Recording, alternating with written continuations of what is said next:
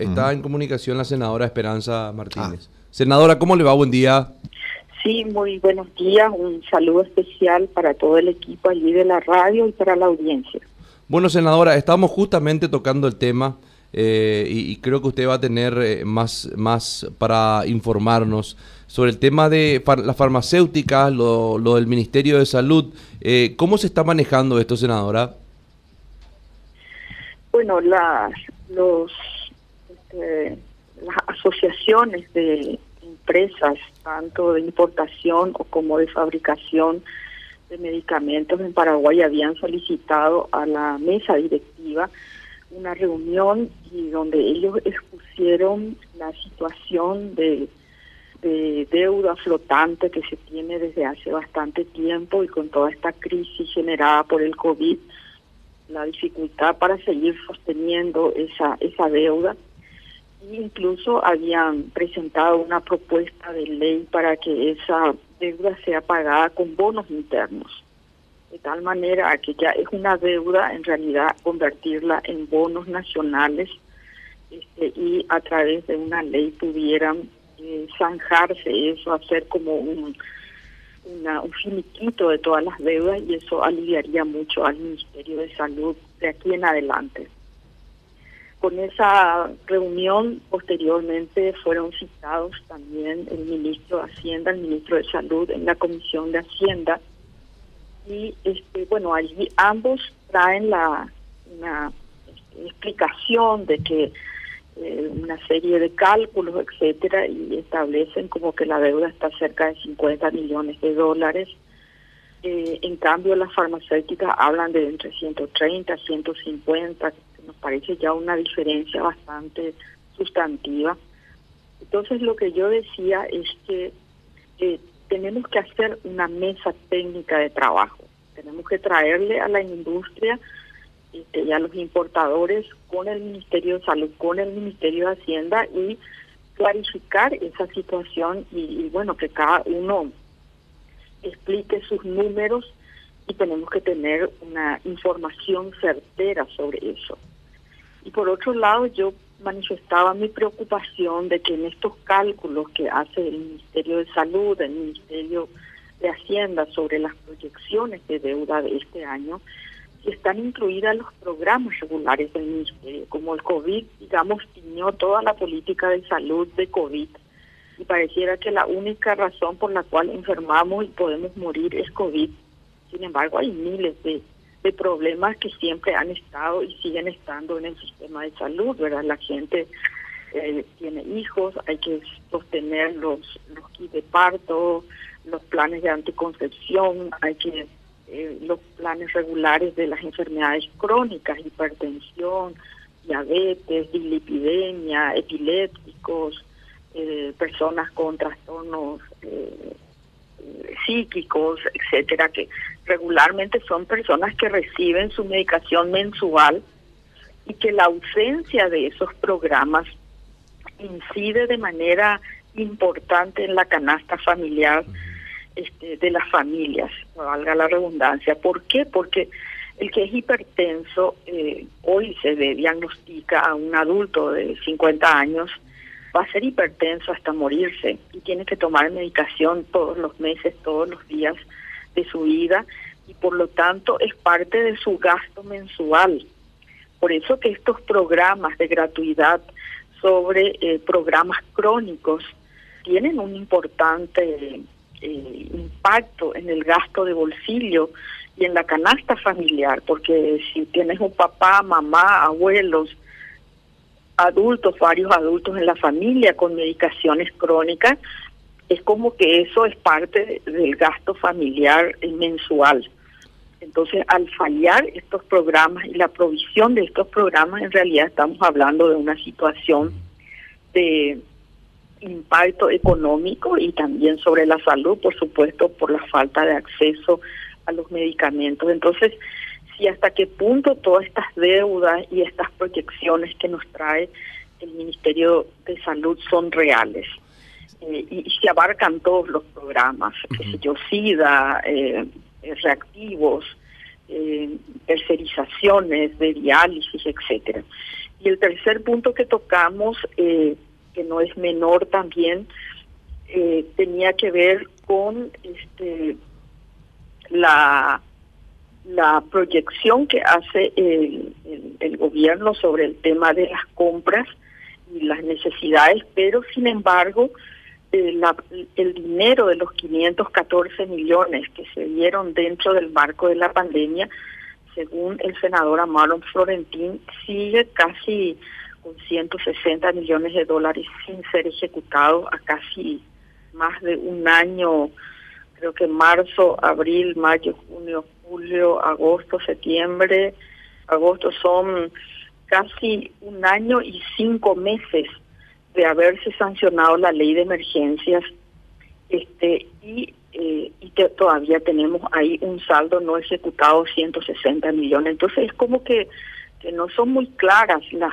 las, las reglas no por un lado no se ejecutó 160 por otro lado tenemos una deuda que es de 50 o de 150 y por otro lado este, tenemos una proyección eh, también presentada por el gobierno que no sabemos cómo cómo cerrar todos estos números, ¿verdad? Entonces, la salida que yo había mocionado en la Comisión de Hacienda y fue aceptada es una mesa técnica de trabajo entre el Ministerio de Salud, el Ministerio de Hacienda, las farmacéuticas y este, la Comisión de Hacienda y otras comisiones que quieran adherirse, como la de Control y Cuentas, que participó de manera conjunta en esta sesión.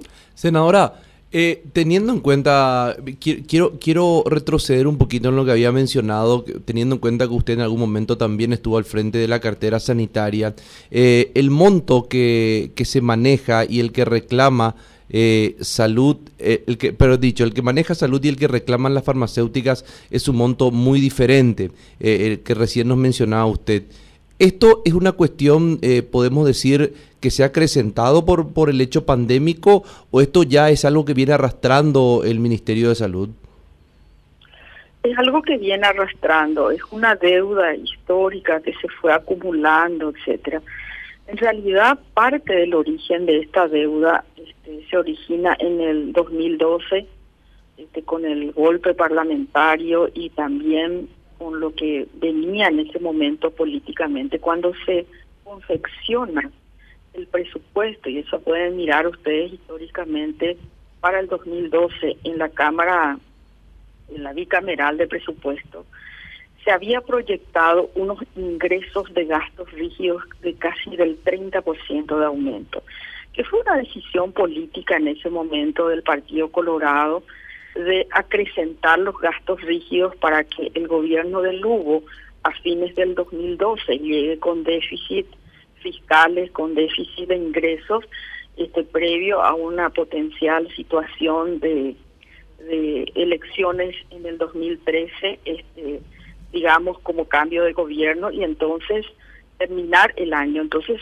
se le aumentó a los policías, se creó más de cinco mil cargos en el poder eh, legislativo, en el poder judicial, en, en, la corte, etcétera, hubo una serie de aumentos de gastos rígidos. Y eso que hizo en el 2012, vino el golpe, eh, la, el primer semestre Borda eh, restringió todo lo que tenía relación con, con recursos humanos, tratando de contener ese presupuesto rígido, viene el cambio y claro, se encuentra con que había aparentemente muchos cargos para ser llenados.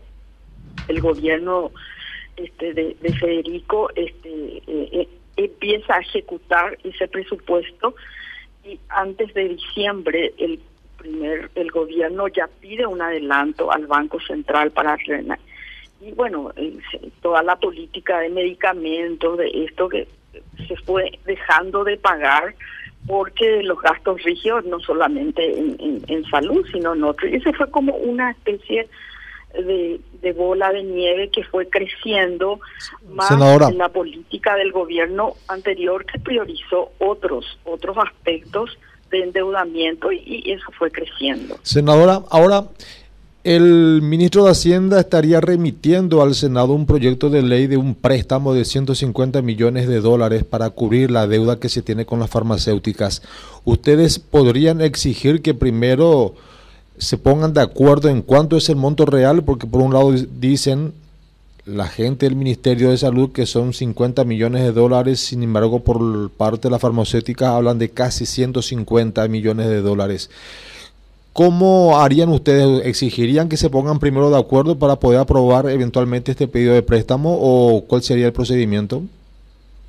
Fue casi la voz de todas las bancadas que estábamos allí en la reunión de que antes de aprobar ningún otro préstamo queremos entender qué es lo que está pasando, cuáles son la situación real, definir el problema y posteriormente este, tomar decisiones eh, de cómo resolver el problema. Pero primero tenemos que saber cuántas cifras. ¿Y ustedes pusieron una fecha, eh, senadora? ¿Le pusieron una fecha para que pongan para que se puedan poner de acuerdo? Quedó a cargo del presidente de la Comisión de Hacienda seguramente gestionar esa reunión, tal vez va a ser la próxima semana, no como quedó a cargo el presidente no tengo los detalles al respecto. ¿Y la, la solicitud que haría el ministro de Salud a su par de Hacienda para que aumente el plan de caja y con ese aumento también cubrir parte de la deuda, ¿ustedes eh, cómo ven esa posibilidad? ¿Es viable? eso, claro, eso ya es una decisión en el ámbito del Ejecutivo, ahora Por supuesto, si yo soy ministra de Hacienda, haría lo mismo que hace el ministro de Salud, ¿verdad? Le pediría auxilio al Ministerio de Hacienda que aumente su plan de caja y, que le permita honrar sus deudas, ¿verdad? Eso es un problema del Poder Ejecutivo. Bueno, senadora, eh, parece que le está bajando la caña la gente de Patria Querida en la sesión a los del Frente Guasum, ¿vale? ¿Y cuál senadora? Ah, sí.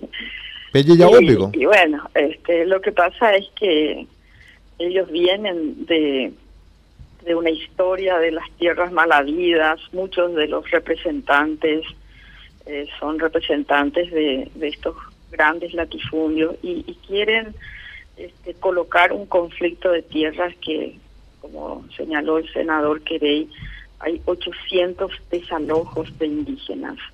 Entonces colocan eh, un problema de polarización contra el Frente Guazú cuando en realidad este es un problema social que tiene que ser abordado este, de manera global y, y, en algún momento este país tiene que pensar en recuperar las tierras malavidas y lograr que la gente que se robó estas tierras, que se llevó a a precios irrisorios que han este, utilizado en tiempos de la dictadura sus favores políticos del dictador, se haga justicia en el Paraguay y se democratice el acceso a la tierra. Somos 7 millones de paraguayos y las tierras están concentradas eh, en, en el 10% de la población, ¿verdad? Ese, eh, ¿sabe, ¿Sabes, Hacer un debate sobre esto, no descalificando a, los voceros, sino hablando del problema y este, tratando de buscar salidas al problema. Ese es un tema interesante lo que para... Se quiere es matar al mensajero y no debatir el mensaje. Es un tema interesante también que lo debatamos acá, pero me están contando que ya le están llamando en la sesión y no queremos robarle mucho tiempo, por eso le queremos agradecer su... Ok, está, ok, gracias.